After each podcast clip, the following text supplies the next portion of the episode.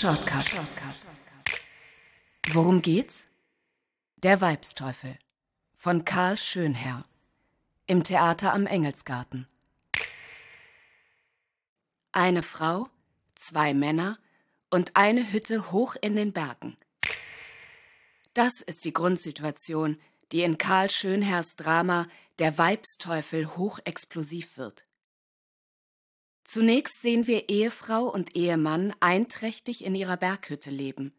Der Mann ist organisatorischer Kopf einer Schmugglerbande, die Waren über die nahegelegene Grenze schafft. Er verdient dabei gut und spart schon auf eine Villa in der Stadt. Seine Gegenspieler sind die Ordnungshüter, die Grenzjäger, die die Hütte schon lange im Visier haben und ihn überführen wollen. Ein junger, ehrgeiziger Grenzjäger meldet sich freiwillig, um den Schmugglern das Handwerk zu legen, indem er der Frau schöne Augen macht und sie zum Plaudern bringt.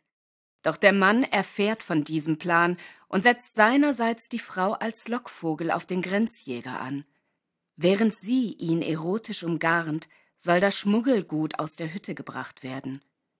Diese Taktik geht auf, aber anders als gedacht. Der Jäger verliebt sich, doch auch die Frau fühlt sich zu dem jungen Mann hingezogen. Nun hat der Ehemann ein Problem, und die Frau weiß die Situation zu nutzen und ihr eigenes Ziel zu verfolgen, finanziell unabhängig zu sein und frei in ihren Entscheidungen. Sie wird zur Spielmacherin, die die Männer in den Showdown treibt. Der Tiroler Schriftsteller Karl Schönherr lebte von 1867 bis 1943.